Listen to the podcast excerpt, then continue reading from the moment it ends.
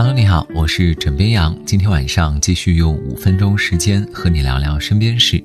提到甜味儿，基本上没人不爱，但是说到咸，有人却摇头拒绝。但是你知道吗？你每天的盐分摄入其实已经超标了。首先来分享几个盐吃多了的特征。第一个，你总是会感到口渴，特别是在早晨醒来之后。如果你早上感觉很渴呢，说明你前一天摄入了太多的盐分。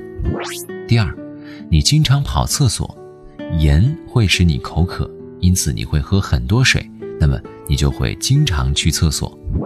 第三个，精神不振。有一项研究表明，摄入过量的盐会使我们的大脑不再像它应有的那样思考。更严重的是，当你摄入太多盐的时候。可能导致他们在身体里积存，形成肾结石。要知道，除去肾结石的疼痛，就跟生孩子差不多。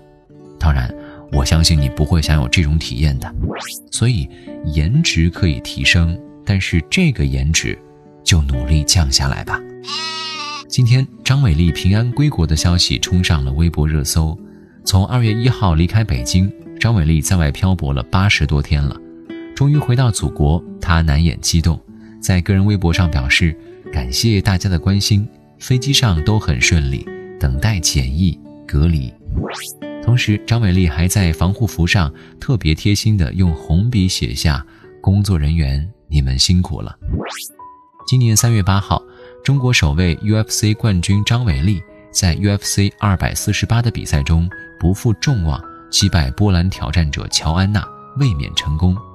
因赛后安排错过回国的最佳时期，此后恰逢美国新冠肺炎疫情加剧，张伟丽被迫滞留当地。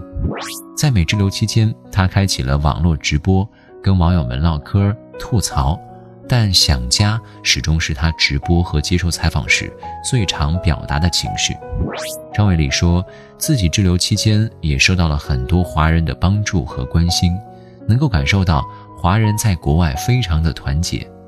如今，张伟丽终于踏上祖国的土地，网友们也替她高兴，并表示平安归来真的太好了，辛苦了。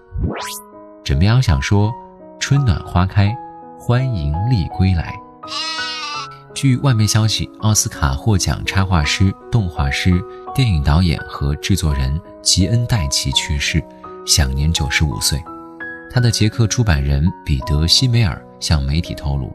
戴奇于十六号晚上在布拉格的公寓里意外去世，但是没有透露更多细节。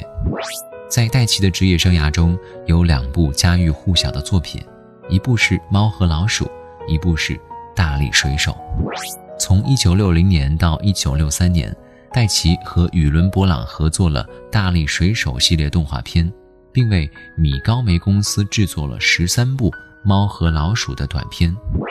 在得知戴奇去世的消息之后，粉丝们纷纷在网上致敬，感谢他留下的回忆。